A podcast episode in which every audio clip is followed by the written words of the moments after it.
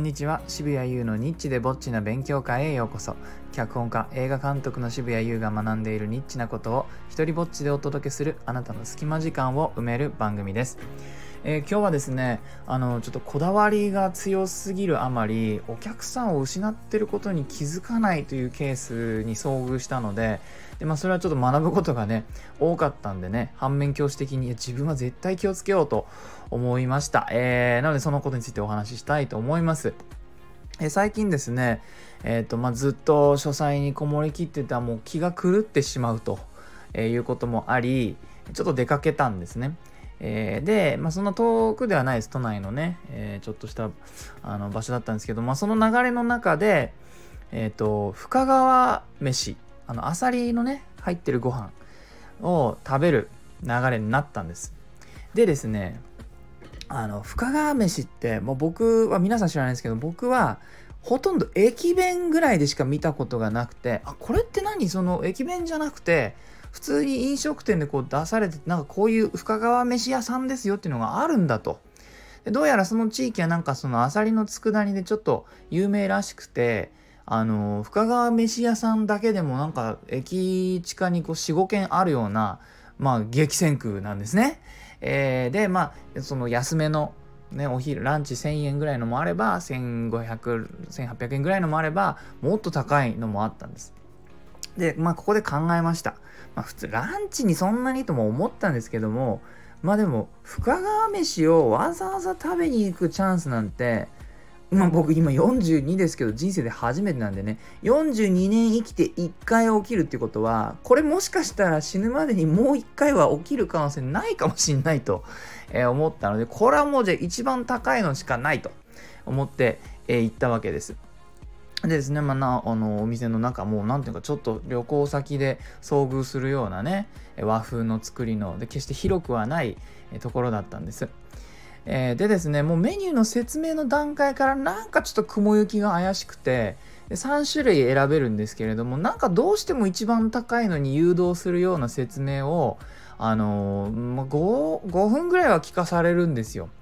しかも入り口にですねコロナだから40の1組45分までですみたいなことが書いてあってそのうちの5分お前の説明かよなんてちょっとね思わなくもないような流れからスタートしてなんかまあしょうがないからその一番ねえっ、ー、とあの深川飯の漁師さんが明治時代から食べていたというこうお味噌の何ていうのかな、えーえー、とスープに入ったようなちょっとおじやっぽいものとそれから普通のね今となっては深川飯と言われている炊き込みご飯っぽいやつ。この両方が味わえるというセットを、えー、頼んだんですよ。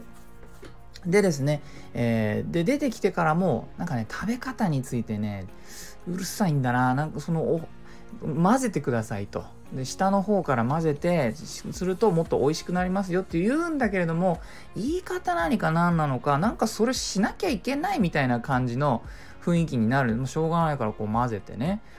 上の方にあの小さい刻みのりとかが乗ってて僕刻みのり乗ってる時はそれをこう割とパリパリした状態のままで少し食べるのが好きなんですけどもまあでもなんか混ぜろってことに対してなんか監視されてるとまでは言わないけどなんかちょっと圧が強いにしょうがないからこう混ぜて、えー、食べてたわけです。でですね僕あのちょっと現在右手をちょっと負傷していてちょっとお箸でそういう汁物のおじやっぽいものを食べるのがまあまあしんどいわけですよ。なのであのちょうどこう木のスプーンみたいななんかがあったんでなんか別のね食べ物にちょっとついたやつがあったんででそれをこう使って、えー、食べたくて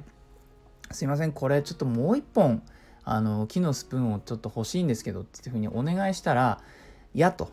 これはあの漁師さんの昔食べていたスタイルがあって、えお箸で、えー、食べるものなんでその方が美味しいですっていう風に言うんですよ。えー、でもさだんだんもうこの流れの中になってきてちょっとお店の雰囲気に対して僕がちょっとこう何て言うのかなイライラとまではいかないんだけれどもなんかここおかしいなって思ってるあのあたりなんで。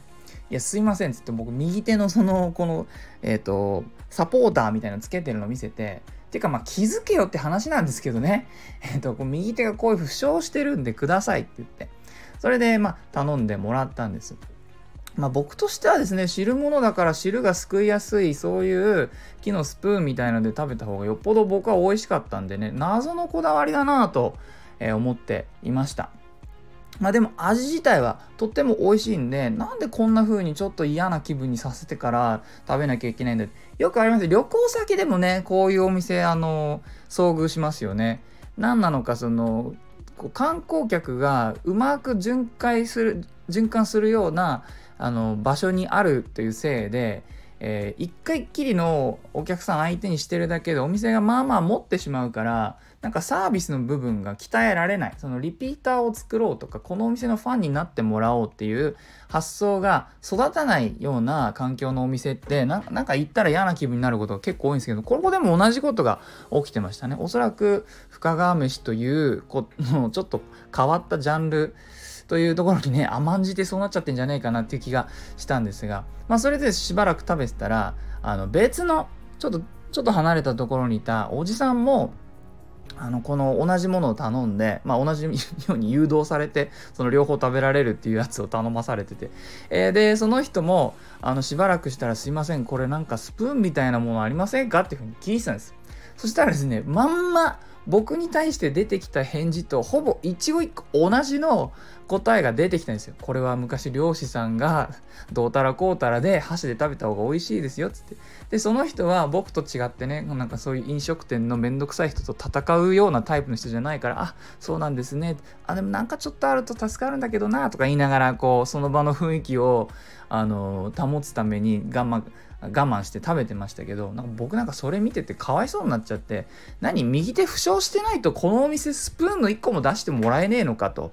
なんだかなんだ俺も声に出して言っちゃいました。出してやりゃいいのにってねつぶやいちゃいましたけれども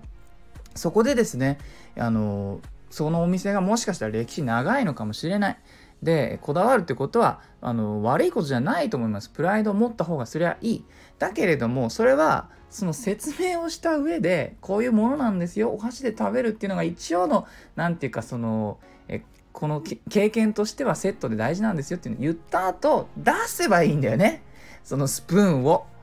えー、でしかもねあんな風にあの一語一句同じセリフが出てくるってことはまあまあ一日の回数の中でそこそこの回数聞かれるから決まった文句の返事が出来上がってるってことじゃないですか。相当スプーンの需要高いってことですよねこれ。なのに出さないっていうのはもはやおかしい。でここでお客さんを失っていることに気づいてないんですよ。僕ここにもう一回行くかって行かないもん。右手傷んでて、なんで戦わなきゃいけないようなお店に行くかって行かない。しかもですね、これ2400円ぐらいするの、このご飯、えっと、お昼のそのセットが。